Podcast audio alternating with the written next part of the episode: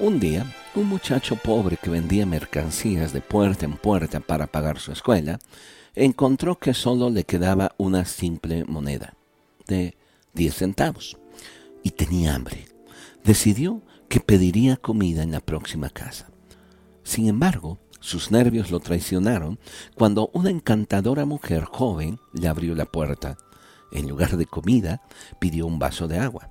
Ella pensó que el joven parecía hambriento así que le trajo un vaso de leche. Él lo vivió despacio y entonces le preguntó, ¿Cuánto le debo? No me debes nada, contestó ella. Mi madre siempre nos ha enseñado a nunca aceptar pago por una caridad. Él dijo, entonces se lo agradezco de todo corazón. Cuando Howard Kelly se fue de la casa, no solo se sintió físicamente más fuerte, sino que también su fe en Dios y en los hombres era más fuerte. Él había estado listo a rendirse y dejar todo. Años después, aquella joven mujer enfermó gravemente. Los doctores locales estaban confundidos. Finalmente la enviaron a la gran ciudad, donde llamaron a los especialistas para estudiar su rara enfermedad se llamó al doctor Howard Kelly para consultarle.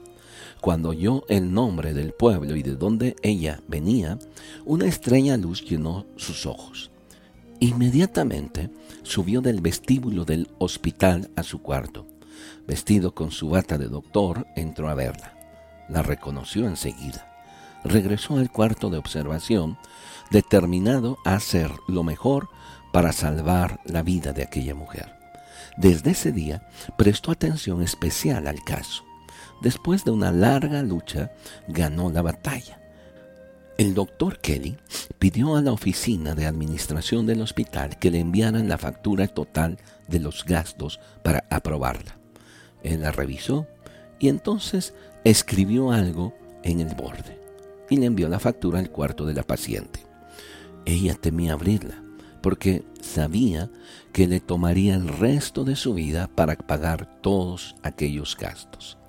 Finalmente abrió y algo llamó su atención en el borde de la factura.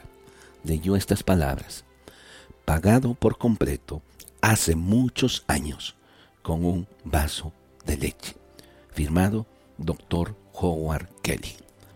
A propósito de esta historia, déjeme decirle lo que la Biblia dice al respecto echa tu pan sobre las aguas, porque después de muchos días lo hallarás. Lo puede encontrar en el libro de Eclesiastés capítulo 11, versículo 1. El que siembra escasamente, escasamente cosechará. Y el que siembra generosamente, generosamente cosechará. Si hoy tiene la oportunidad de brindar un vaso de agua, no se niegue la oportunidad de hacerlo. Gracias por su atención.